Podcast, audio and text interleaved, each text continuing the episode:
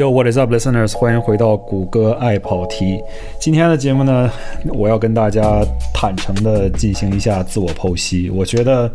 最近的一次非常怎么说呢？其实很看似很普通的一次驾驶经历吧，让我好多的观念都得到了改变。今天我就跟大家讲一下最近的一次出去路游，就是 road trip 的经历，以及这件这一次出游给我带来什么样的一些体验。这件事情呢，跟一辆奥迪的车型有关。那么接下来我们来具体讲一讲发生了什么。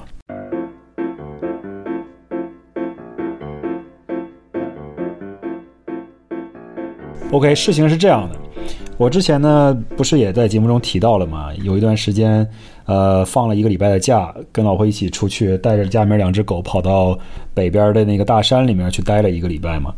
当时呢是没开自己家里面的车，是租了一辆车。租这辆车呢挺有意思的。当时这个期间呢，肯定也不是什么节假日或者旅游旺季之类的，所以呢租车相对来说也挺便宜的。呃，当时随便租了一下一辆车，可能一天也就五六十块钱，就相对来说是很不错的一个 deal。啊，我就拿了一辆奥迪的 Q7。那么奥迪 Q 七呢，我个人上一次开奥迪 Q 七可能已经是很多很多年以前了。呃，奥迪 Q 七它毕竟是一个很成熟的产品了，在这个市场上，包括在中国市场上已经很久很久了。最早的时候呢，由于长春一汽的关系，这个奥迪 Q7 呢本身在东北的大街上就见的比较多，对吧？它大众的一个产品，而且呢，它普遍大家对它的认可度比较高。我记得在我小的时候，可能我们在回溯到十几二十年前的时候，可能我二十年前可能说多了，就十几年前的时候，呃，奥迪 Q7 刚刚进入中国市场的时候，它是一款非常贵，而且在中国的街道上看是一款非常大型的这个体积非常大的一个 SUV，而且呢，都是一些怎么说这种私营业主啊，比较有钱的人才会去开这辆车，对吧？当时呢，大家可能慢慢的公认的官车呢就是奥迪 A6，但是呢 Q7。以及当时比较火的就是丰田的陆地巡洋舰，在东北，尤其冬天下雪的时候，这种四驱啊，这种比较高的悬挂呀，比较高的通过性啊，对于很多这种东北的这种又想要展示自己的身份地位，又想要保持很高的这种实用性，可以载很多的家人乘客这种情况下呢，Q7 和丰田的陆地巡洋舰是在当时的东北的大街上比较常见的两款比较豪华的车型。啊，我记得当时在中国的售价肯定都不止一百万了，这个两辆车。那么时过境迁，现在过了这么多年以后呢，嗯，本人也从中国的东北来到了美国的东南啊，这个气候首先完全不一样了，这边完全是平地，平时开车也不太需要四驱，我家里面的车没有一辆是四驱的。由于这次出门呢，想要去一个比较山里的地方，所以担心啊，尤其定的那个住的地方呢，又是一个比较偏远的地方，有一段路呢是没有呃铺好的，都是土路，就是野路，可能需要一点点这种轻度的越野的这样一个能力。所以呢，租车的时候选择一辆四驱车啊，比较凑巧是正好有辆奥迪 Q7 在那儿，所以我就拿了这辆。当时还可以选择，比如说宝马 X5 啊，奔驰的一辆 GLE 啊，还是 GLC 啊，我忘了。租车公司给的东西还不错啊。由于像我说的淡季，可能很多车都没有而拿呃，很多这种不同的选项供我。去可以随意选择，因为我很长时间没开过 Q7 了，所以我就选择这辆车。当时呢，我其实对这辆车的第一印象是不太好的，说实话，因为这是一辆全新的2023年的 Q7，它应该是这个所谓的呃55版本，就是中高配版本吧，在租车的这个角度来讲啊，它是这款 V6 的发动机，也就是整个大众奥迪集团的这个所谓的 Corporate V6，它是特别特别多的车里面都使用这一款发动机。它的 V6 呢是呃。这一年呢，已经不再是机械增压了，这一年是涡轮增压的 V6，本身的输出呢也三百匹左右，然后动力呢其实啥的足够。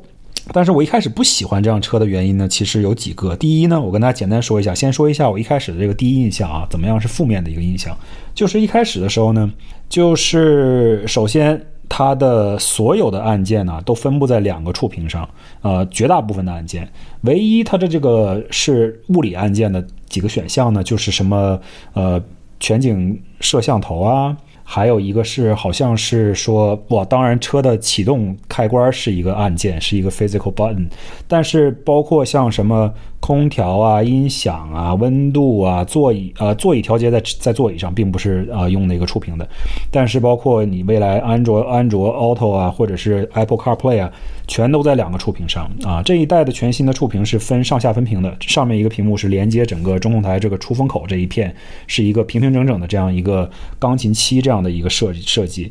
上面这个屏幕呢，显然主要包括你的各种各样的设定啊，你的一些多媒体啊，包括你呃驾驶模式的选择呀。然后下面这个中控台主要控制的就是你的空调，以及里面上有一些，比如说关掉这个车自动。呃，启停这个功能啊，还有一些比如说呃开门的这种遥控之类的功能，大部分的功能呢，其实都在上面，下面这主要是空调。那么我呢，其实本身并不太喜欢这种纯触屏的触控呃方式，尤其是这种多媒体的触控方式。再加上这个奥迪它有一个特殊的一点，就是它这个触控啊，并不是我们常说的像现在的智能手机一样，用手一碰，然后它就会自动去选择某一个按键。而是呢，你必须要用力去按它，就是你好像是在按一个这种物理按键一样，但实际上是一个触屏。这种东西应该叫做 haptic haptic feedback 或者叫 haptic touch。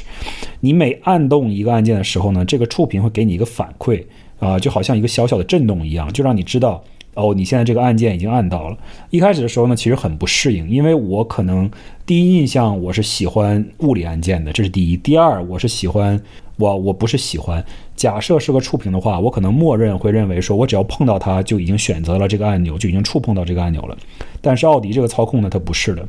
但是呢，这也有一个小小的例外。这个事情其实挺挺有意思的，就是这个触屏呢，其实并不一定非要给你这个反馈。因为什么呢？我发现，如果你把你的手机连上之后，进入了安卓的这个汽车系统之后呢，你的触屏就变成了触屏，就是真正意义上的触屏，而不是那种带给你这种阻尼反馈的感觉了。就是你只要碰到它，这个按钮就选上了，不需要使劲去按。对吧？但是你一旦回到奥迪原生的这个系统里面的时候呢，就是你必须要用力去按它，然后给到你一个反馈的时候，这个按键才真的生效。无论你是选温度也好啊，无论你是选设定也好啊，选各种驾驶模式啊、驾驶辅助功能什么的也好啊，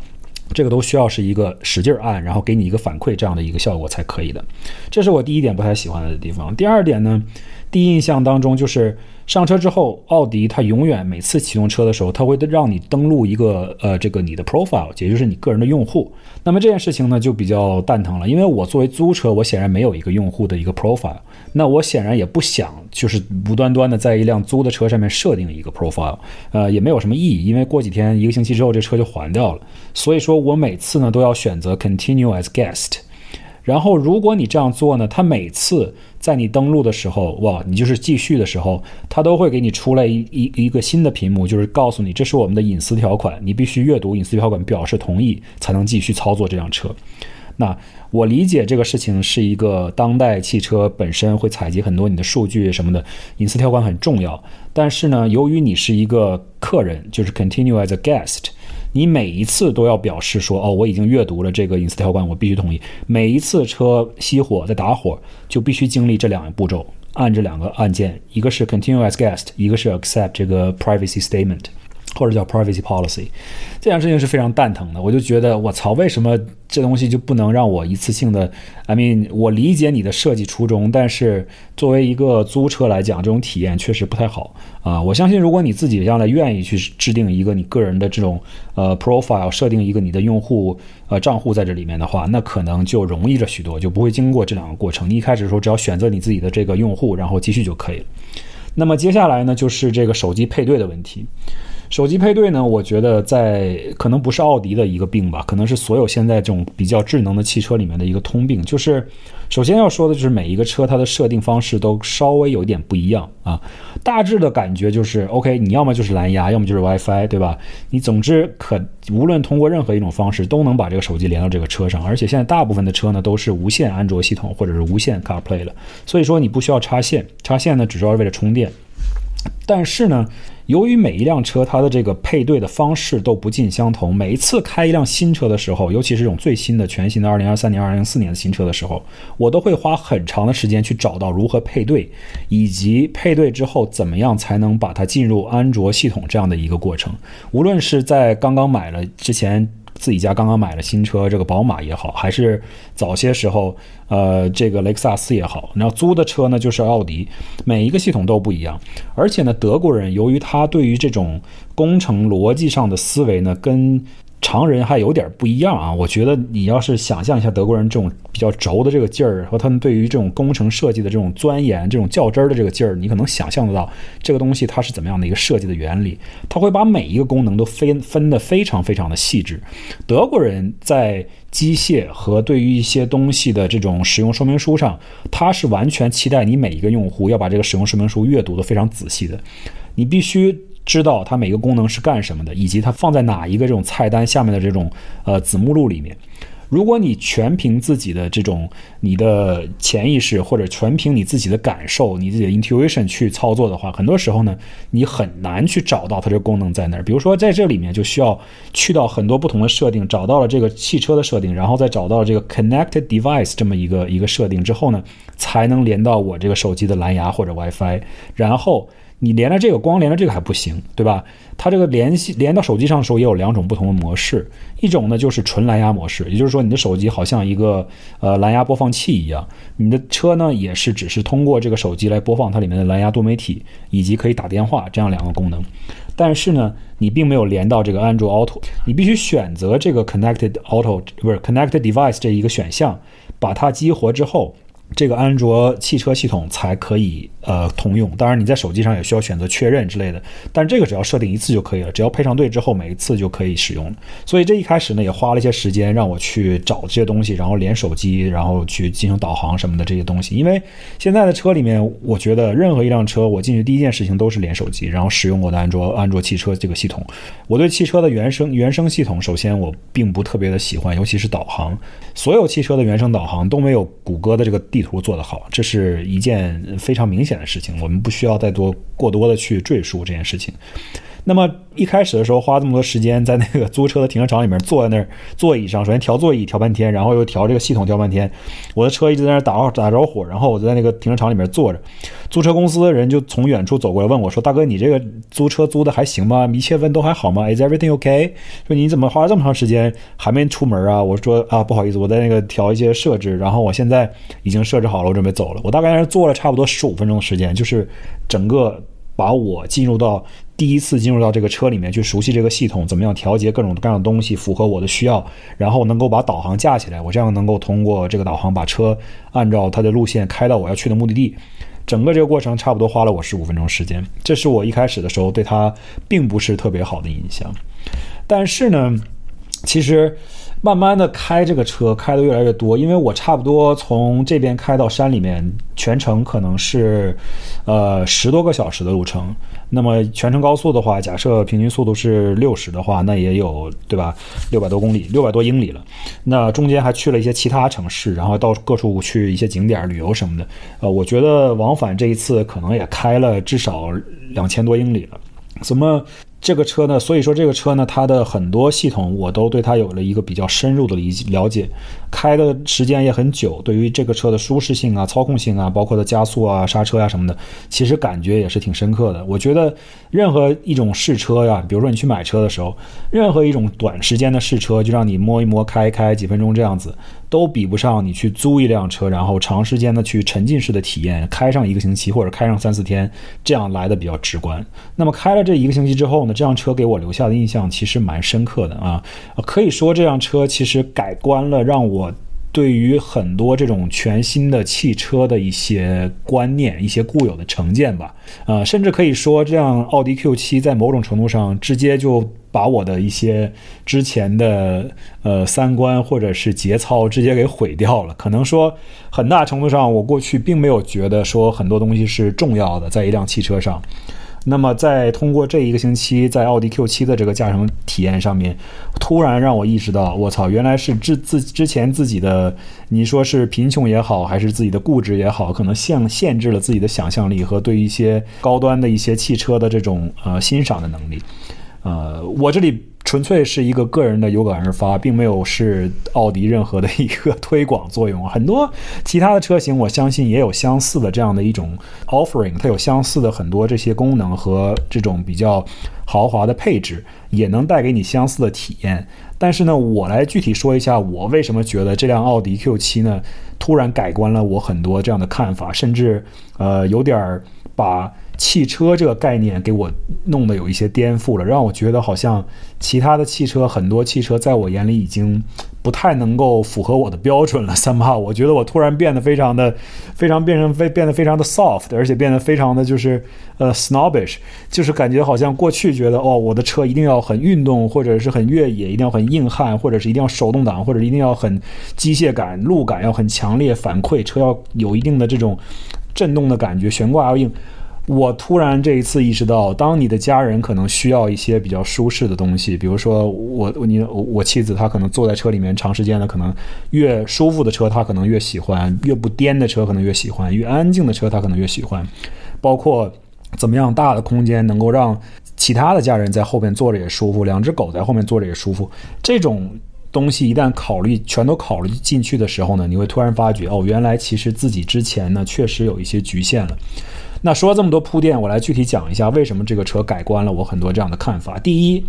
就是这辆车呢本身，我过去呢其实是非常讨厌这种行车的这种助手的，包括比如说呃 lane departure warning 啊，lane keep assist 呀，包括 emergency braking，甚至很多的这种新车上面的这种所谓的 ACC，就是 adaptive cruise control，我都觉得不舒服啊。我来一项一项给大家分析，我觉得。通通篇来讲，这几项功能它们的一大缺点，统一的一个缺点就是他们会给你一种很不自然的感觉，很顿挫，很突然，有的时候会很冒犯到你操控的一些呃你的一些输入，你想要去的地方它并不能实现你的想法，或者在比如说在 ACC 或者就是这种就可适应性定速巡航的这个方面呢，就是它可能会呃加速或者刹车都太急了。并没有感到一种很舒适的感觉，反倒觉得很紧张，或者是有的时候会觉得很晃、很晕啊。这是之前遇到的一些系统里面做的不好的地方。而这个 Lane Keep 呢，我之前无论开什么车，我都是第一件事情把它关掉的，因为我非常害怕，在我开车的时候，这个方向盘突然自己就扭动了，然后就想要自己去改正方向，我会很第一第一我会很紧张，第二呢，我会不太相信这个车子的判断，我自己可能会有的时候。故意的，就是不是说故意的吧，就是说有的时候你开车，尤其在转弯的时候，你可能就是需要去压一点线，这才是你最佳的一个行驶路线，或者你压一点线，你也不介意这件事情。但是呢，一旦你的这个 lane lane keep assist 打打开的时候呢，它就会介入，去终止你去做这件事情，它就可能说，哦，你一定要回到这个路中间来。然后很多之前的这种 lane keep assist 呢，还会出现一个问题，就是在高速上，由于这个车道呢，它比你的车要宽，对吧？所以就有可能出现这种很左右来回乒乓球的这样的一个状态，就是它的 lane keep assist 呢，先检测到左边可能是需要呃快要碰到线了，然后就往右打。往右打可能就会矫枉过正，然后去到一遍之后发现哦右边要碰线了，要往左打，所以经常会出现一些这种左右来回乒乓的这样的一个效果，这是不好的一些东西。刚刚说这些东西呢，在这辆车上有没有呢？其实也是有的，但是呢，我发现了这辆车有一个很有意思的一个设定，就是你可以通过一些特殊的选项和设定。来避免一些这样问题，但同时呢，又能利用到它的这个可适应性巡航的这些优点，同时可以把这个 Lane Keep 放进去，对吧？也就是说，这个车有一个什么功能呢？我给大家解释一下。首先，在正常行驶当中，如果你没有开定速巡航，你这个车也是可以打开 Lane Keep 和这个 Lane Departure Warning 的，就是说车道辅助系统还是可以打开的。那么你在手动驾驶的时候，自己踩油门加速，自己踩刹车减速，当你踩到线的时候，它会帮你回正。这个是我直接关掉的，这是我不喜欢的。尤其在开一些这种慢速的这种 local 的这种就呃不是高速路段的时候呢，我会觉得哦，我自己开的时候可能会更稳阵一些。但是呢，当你去到高速的时候，当你在高速上就是定速巡航，完全不需要思考啊，这路上也没什么车，路也很直，高速上的路线也很清楚的时候，那么它其实有个功能是可以在开这个定速巡航的时候，开这个 ACC 的时候，同时把这个 Lane Keep 打开。那么这样的时候呢，其实它是一个很好的一个选项，也就是说你在高速的时候。你甚至可以几乎不用去扶方向盘，它可以在保持车距的前提下自动加速减速，甚至可以在遇到红灯的时候把车速降为零，然后再自动开启。这是很多车不具备的，对吧？很多车它自动停为零的时候呢，它的这个 ACC 可能就会终止，然后你必须又重新去启动它，或者是你要踩一下油门，它才会跟着前面车继续就回恢复这个 ACC。那么在这辆 Q7 上面呢，它不是，回到零之后。你它自动，你不需要踩任何东西，它自动就会恢复跟车，然后回到你原来制定的这个定速上面。而且它的在高速上的这个呃 lane keep 呢，其实是做的比较好的，它不会特别的夸张，说在转弯的时候突然发现自己跑偏了或者怎么样。当然，它并不是一个自动驾驶系统，它始终是一个辅助驾驶系统，所以全程呢你都必须用手握着方向盘。而且呢，如果你一旦手离开方向盘，或者你抓的不够紧的时候，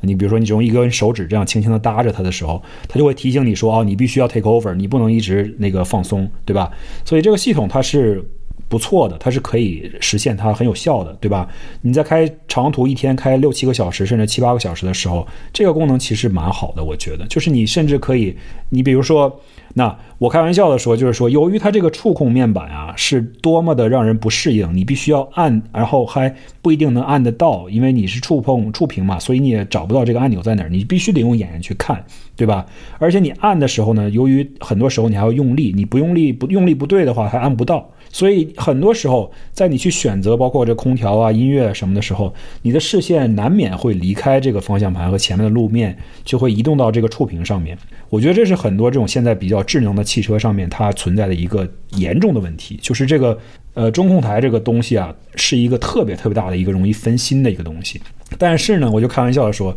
有了这个 Lane Keep 和这个 ACC 之后，那么我就可以稍微的溜点号，然后去操控一下我的空调啊，或者是音乐啊什么的，而不用担心我这个车突然就跑偏，撞到别人车上，或者是直接怼到前面车上这样的一个情况。那很多人，如果你都已经开了，习惯于开这种非常智能的车，有很多这种辅助的功能的时候，你可能已经早已习惯了这一套系统。你现在听我讲，可能觉得好像是哦，你这个简直是一个外星人，或者是住在一个什么石头缝里面的远古人，突然发现了一个什么全新的一个大世，全新的一个新世界一样。没错，对于我来说就是这样的一种体验。因为我过去见到这种系统，我都是一律关闭的，因为我特别不喜欢这种东西。但是呢，在这辆车上面，我觉得它的执行是做的比较好的，而且呢，也只限于在高速像呃这种定速巡航的时候，而不是说开低速非高就是普通路面需要走走停停自己来回转弯这种时候，我是不会让它开启的。另外呢，奥迪它的这一套主动安全系统呢，还包括就是现在市面上常见的各种各样的这些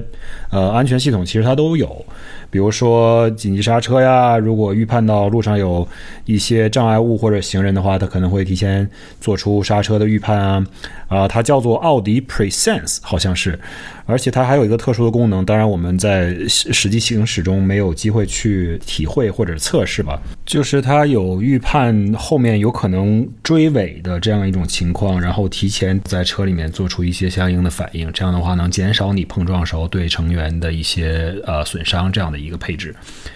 啊，说到这个呢，我又突然想起来，其实我们开这个车的时候啊，这个系统呢，因为你默认的时候这些系统都是开着的。呃，想要关掉这些系统或者改变当中某一个特定的设置啊，你必须到这个触屏上去一个一个去找，然后分别去找这每一个设定怎么样去呃调到你自己想要的一个参数。它并没有一个按键，比如说很多车会在方向盘下边左下方、右下方之类的藏一个按钮或者两个按钮，就是说这个按钮一按就会取消，比如说呃车道偏离警示；这个按钮一按就会取消呃比如说这个自动刹车之类的。由于它一开始所有东西都是开着的，遇到有一个当时遇到一个特殊情况，还当时给我们吓了一跳。就是呢，我们当时是处在一个左转的路段，想要去到一个左转马路上面一个店里面买杯咖啡，很简单的一件事情。然后呢，因为它不是一个红绿灯路口，所以你左转的时候呢，就要等迎面的这些车走完有空位的时候，你才可以左转。迎面的车一直在走，一直在走，车是呃流量很大，很长时间都没有空位。然后呢，这个时候我个人的判断是，哦，这个车刚刚过去的这辆车和它下一辆车之间的距离呢，足够让我进行一个左转的动作，我可以穿过这一条马路去到对面的商圈里面，这个完全是没有问题的。从我个人的开车的经验，个人的一些对于这个距离的判断上来讲是没有问题的。但是呢，当我想要启动这个车，就是抬刹车想往前走的时候，这个车可能它的雷达。感测到了，说对面有车正开过来，是斜前方或者是叫做右前方有车正开过来，然后他就主动的猛踩了一脚刹车，把这个车死死的停在那儿。当时这个东西给我和我太太两个人都吓了一大跳，就是整个人车人往前使劲的这么晃了一下，因为这个刹车不是我踩的，而且我的主观意识呢是想抬刹车然后踩油门的，因为我想是说这个距离虽然足够，但是我一定要快快的通过啊，不是说冲过去，但是我也不能慢悠悠的晃过去，对吧？我至少要以一个相对来说比较迅速的一个方式穿过去，这样的话才比较安全。这是我个人的判断，但是这个车的判断呢跟我不一样。他认为你这个距离太短了，你现在过就是不安全。我一抬刹车的时候，他立刻就帮我踩了刹车，所以这个当时给我吓了一跳，而且非常非常的紧张，因为我明明是觉得我这个时候只要一加速我就可以过去了，但是我要一犹豫，我可能就过不去了。他这一刹车，直接就把我就是被动的，相当于帮我犹豫了一下，我当时就慌了。虽然说这个车的位置呢并没有动过，它这个系统严格来讲，它的功能是实现了它的一个目的的，它是有效的一个操作，对吧？它帮我把车死死的停在这儿，这样迎面来车，如果我不动的话，它是不会撞到我的。OK，它这个功能是实现了，但是呢，我的目的是说我想要立刻过去，而不是停在这儿继续等，不知道等到什么时候。所以说，当时第一方面吓了我一跳，第二方面，我当时由于这个决策已经是要开过去了，所以我还得必须 override 他这个车的决策，然后再去使劲去踩油门穿过去。当时这个事情就非常的就是有点紧张，有点不知所措，因为这个事情一般也不会发生在你平时驾驶的各种场景里面。遇到这种特殊的场景，它突然出现呢，你可能也没有这样的一个预期，啊，所以对我们本身驾驶的这个呃体验上，可能就感觉差一些。但是这是唯一一次发生这样的一个情况的一个场景吧，啊，当然这是我刚才说的关于主动安全方面的一些东西，这是第一。第二点，我觉得非常让我呃印象深刻的一点呢，就是这个车它拥有一个非常非常优秀的一个音响系统。那奥迪呢本身，by the way，我在说这辆车之前呢，我先强调一下，我个人呢并不是一个所谓的这种 audiophile，对吧？不是那种对音响或者是呃声音音乐这种追求特别高的一个人。我。基本上来说，我在车里面其实是很少听音乐的。最近这一段时间，最近这几年的时间，应该说。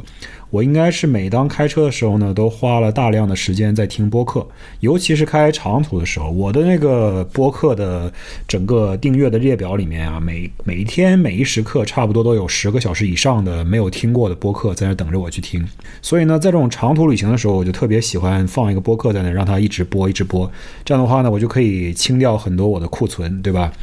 但是呢。说到这个事儿也特别搞笑，因为大部分的时间路上我也是在听这个播客。一般情况下，我如果主导在驾驶的话，花最多的时间去驾驶的话，我可能会有一定的这个话语权在开车的时候啊。如果是我老婆开车的话，她自然就会选择去听音乐什么的，她不喜欢听这个播客。但是呢，特别搞笑的是，开这辆车开到后来啊，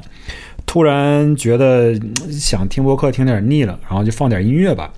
然后呢，听播客的时候呢，其实并没有特别明显的这种体验。但是后来呢，听音乐的时候，尤其把音量稍微调大一点的时候，会觉得突然有一种呃，不能叫做眼前一亮吧，应该叫做呃耳耳边一亮这种感觉。突然就意识到，我操，原来这个车的音响这么牛逼！因为这个车其实它是一个 Bernard Olufsen，就是 BNO，来自呃，BNO 是哪个国家？北欧的一个国家，反正这么一个比较高级的音响品牌。跟奥迪合作的这么一套系统，那这套系统呢，它并不是奥迪最顶配的这个 B&O 系统。最顶配的 B&O 系统，大家可能有看到过，就是在那个仪表盘上面左右两侧有两个可以升降的这个小音响的，就是高音呃 Twitter 在那上面可以升降起来的那一个。这一款呢并不是，但是就算这个是普通版本的这个 BNO 的音响呢，它也有十九个喇叭，而且是一个非常频率很高的、功率很高的这样的一个音响系统。整体呢，它还有一个特殊的叫做三 D 的效果，就是说你可以选择它这种三 D 的这种效果的增益，就增加这个声音的立体感。呃，这个意图呢可以说是好的，但是后来我发现呢，其实你把这个三 D 的这个增益效果关到最小，其实呢是这个声音还原度最高的、最清晰的，而不会产生那种特别的那种人工的那种造假的感觉，特别假的感觉。但不管怎么说吧，后来听音乐就是大家试听都喜欢放点什么交响乐呀，听听蔡琴的歌啊，听听什么这种比较。高亢一点的，偶尔听个什么这个说唱啊，听听低音啊什么的。总之，就各种测试的音乐听出来。毕竟这个音频本身它也不是一个无损的音频嘛，我们就是在这个 Spotify 上面随便找一点这种网上的这种流媒体音乐来听一下。但是就算是这样的音质，呃，音源，它的这个声音效果播出来也是非常非常的清亮的，就让人感觉一种非常透彻的感觉。就是普通的这种车呢，当然了，这个车本身车内的呃腔体的空间也大一些。当然，你如果从音音效的角度来讲，你车内的腔体空间更大一些呢，它就更容易去布局这些喇叭，也能造成一个更好的整整个的这样的一个音域的效果。所以说这是一个优势来的。车小的时候呢，像我家之前都是一些轿车什么的。第一，车小的时候可能本身它的如果它的这个调教偏运动的话，它噪音也会大一些。第二呢，车内空间本身就比较狭小，它的声音想要去做出最好的这种立体声或者是场域的效果呢，它也很难。那奥迪这款车呢，一方面是这个喇叭的效果特别好，功率比较大。然后呢，布置也比较科学。另一方面呢，是这个车的隔音降噪其实做的真的很好。它的这个 V6 发动机呢，其实呃动力是足够的，不能说是特别猛吧，就是说是足够的。在高速上想要超车呀什么的，轻松可以加速，就是超过别人。呃，说到这儿也是挺倒霉的，在佐治亚州的时候，就因为超车的时候还被警察抓了个超速啊，这事情非常的冤。就是整个全程我开的速度都没有比别人快，只是那一瞬间我想要超车，然后正好碰到这个佐治亚。州的警察可能在这个大概生产这个月上个月底的时候，就每隔三十分钟就看到路边有一辆车被截停，说超速，然后我就在那一瞬间被截停了。而且截我停的，by the way，截我停的警察是当地这个当地这个 county 的这个当地这个县的这个叫做 sheriff 警长。警长哥们儿开的是个什么车呢？开的是一辆科迈罗的 SS，也就是 V 一八的这个科迈罗跑车。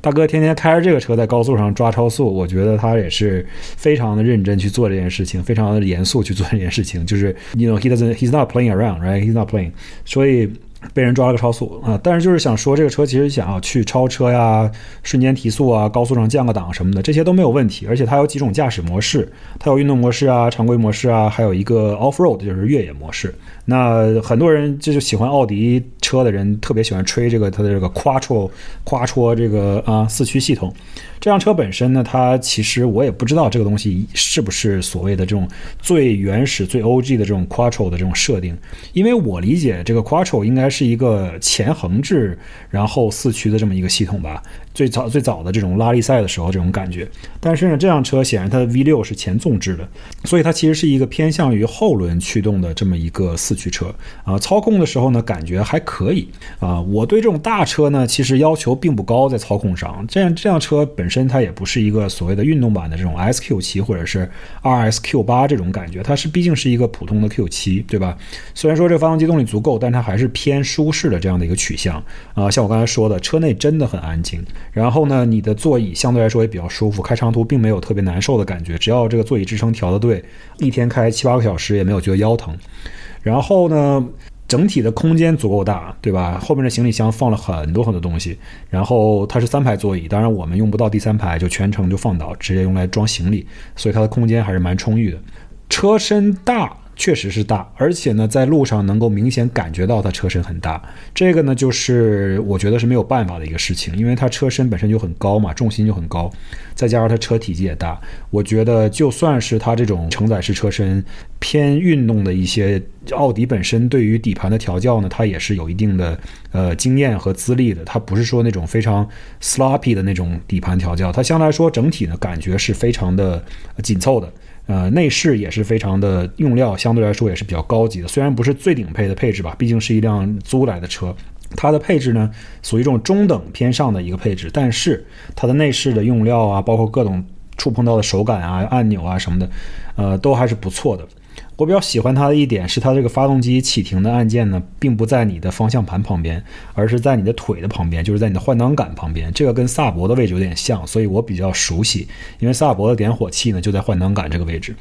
啊，然后换挡杆的手感也不错，它这个东东西特别的大，然后握在手里面很很扎实的感觉。总体来说呢，这个车其实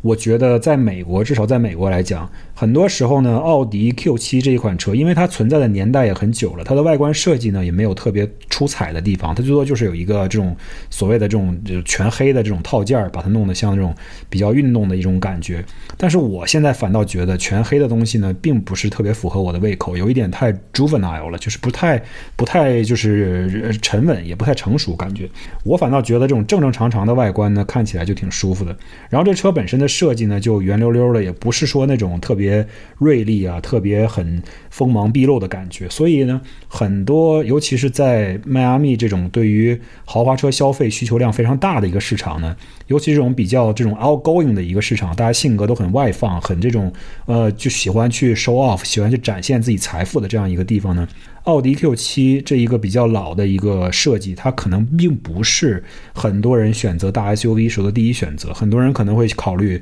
宝马呀，比如说宝马叉七啊，对吧？可能会选择保时捷呀，甚至可能会有些人会选择 Genesis，对吧？Genesis 现在的外观设计，包括内饰设计都非常的华丽，它是一个非常能够吸引别人眼球的消费者眼球这样的一个产品，而且它呢配置又非常的顶，对吧？它的配置非常顶，然后相对来说呢，就是一个比较好的价值的一个体现。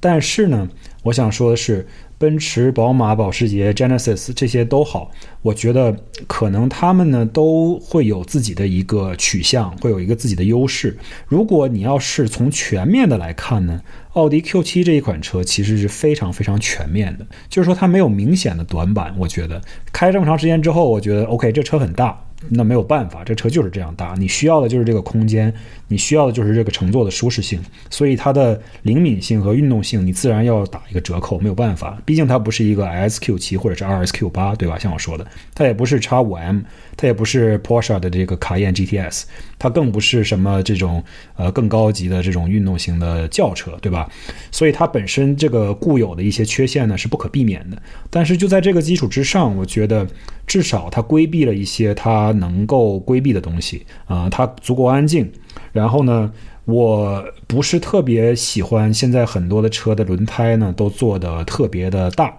呃，就是轮圈做的特别大。轮胎大不要紧，就是你这个，我想说的是，这轮圈大呀，就导致你这个轮胎的这个 profile，也就是说它的厚度啊特别薄。这样的话呢，有可能会影响到你的车的舒适性和路上的一些减震的效果。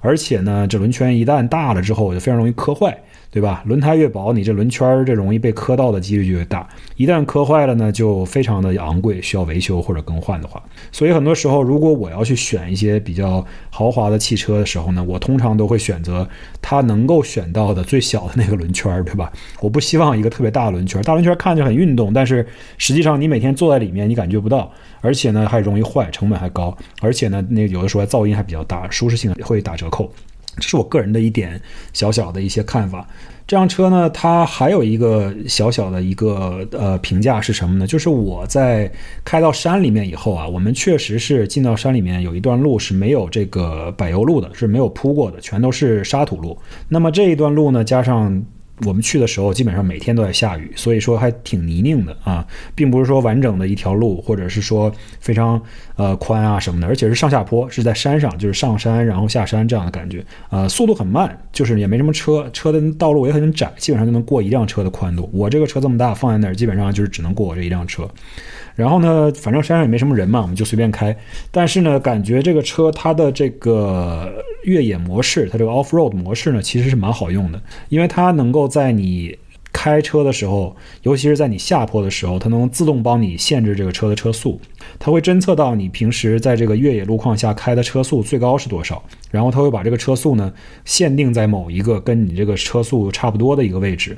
认为他认为比较安全的一个位置，然后下坡的时候呢，你不用踩刹车，它本身就会控制这个车的速度，这样一点点的缓坡下去。另外呢，我当时倒是没有需要吧，就是没有说路况非常复杂到我自己看不清楚，或者有很多石头什么的，最多就是走一点这种路，然后呃稍微有一点这种呃路面上的这个抓地力可能会差一些，四驱会起到作用。啊，如果真的遇到非常困难的情况呢，我觉得你可以打开它这个车的三百六十度摄像头，这样可以看到你周围的一些情况。如果你害怕碰到石头啊、碰到树什么的，所以这种比较简单的、比较轻微的这种越野路况呢，这辆车能够处理得很好，也没有问题，完全可以胜任。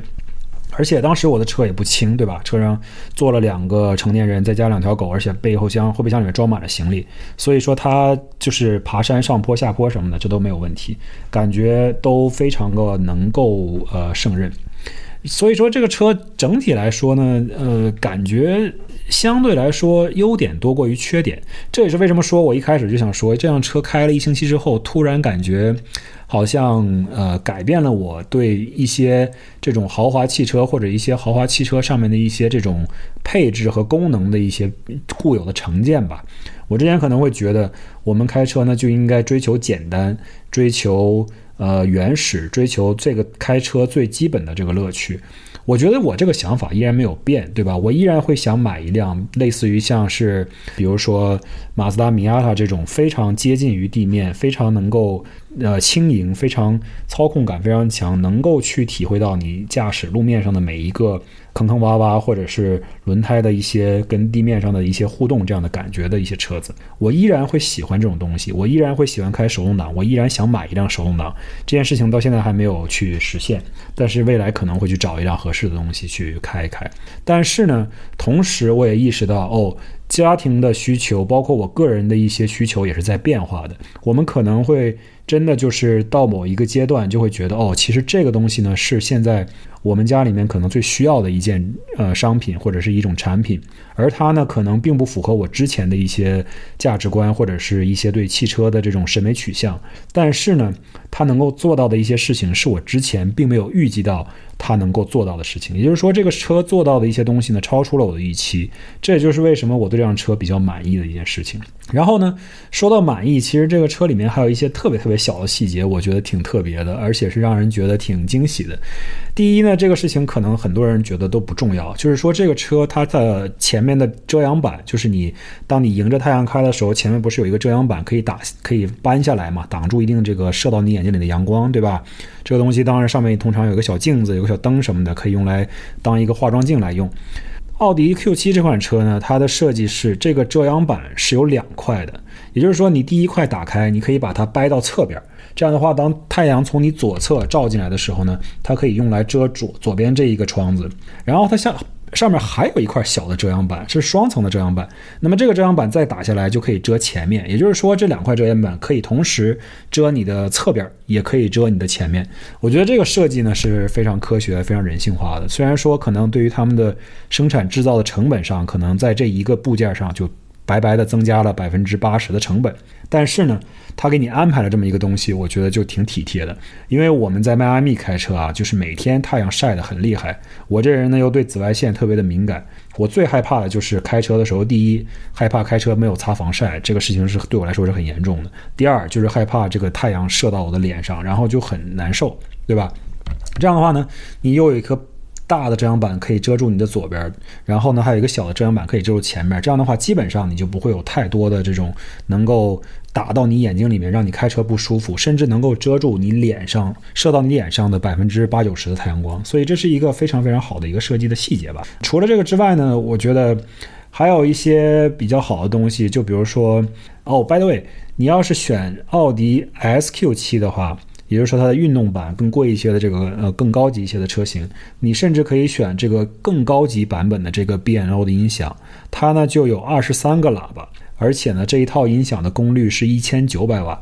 我基本上在这个市面上看过这么多不同的汽车的呃 SUV 的测评和他们的音响的配置，我还没有见到一个说有一千九百瓦的这么高的功率的一个音响系统，呃，就连。沃尔沃最出名的这个宝华韦健啊，它也没有这么高的功率系统，而且宝华韦健好像是十九个还是十七个喇叭来着，我忘了。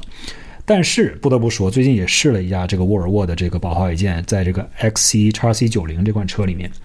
不得不承认啊，就是说宝华韦健这套音响在沃尔沃，今天就稍微有点跑题了，说到沃尔沃去了。但是不得不承认啊，它这个宝华韦健这套音响是真的非常非常的漂亮，就是。就连听播客不用听音乐，就连听播客都觉得这播客就像在一个大礼堂里面在听一样，非常非常的清晰，非常非常的嘹亮，就好像这个人坐在面前用一个高保真音这个高保真麦克风在对着你讲一样。当你在听音乐的时候，那就是更加清楚了，真的是有一种，他们很多人用 emotive 这个词来描述这种音声音或者是这个音响的品质，对吧？叫 emotive，意思就是说非常有感情的，非常能打动你的。我觉得这个声音呢，从宝华韦健那个音响听起来，真的是非常的打动人的，就是你听交响乐都能感觉到自己要哭出来的那种感觉，就是非常的能够进入到你的心里面啊，清晰度真。这个保真度以及声音的还原，声音的这些 separation 都非常非常的清晰。那么奥迪这一套音响呢，其实它也不差。不，奥迪这个高级的这个二十三个喇叭的 BNO 就也不差。那么本身这个中配的这个奥迪 BNO 呢，也就是十九个音响这个 BNO 呢，本身其实也是不差的，也是非常不错的。听完之后也是非常打动我的。所以我就觉得，哎，这真的是所谓由简入奢易，对吧？由奢入俭难。从此以后呢，听了这么几个高级的音响之后，所有的其他的音响感觉都没有办法再听了，对吧？回家再开自己的小破车，虽然是什么这个雷克萨斯传说中的什么这种 Mark and Levinson 的这套比较高级的音响系统，但是放在一个轿车里面，真的是就是没法比，不成，完全不是一个数量级的，没法去比较。呃，所以说这是我试驾了奥迪 Q7 这一个礼拜之后的这么一个呃体验吧。呃，应该说对我造成了很大的呃很深远的影响。我觉得此时此刻，我现在突然觉得，呃，之前的开车的这个经历可能是有一些缺失，现在呢，终于想办法要补回来了。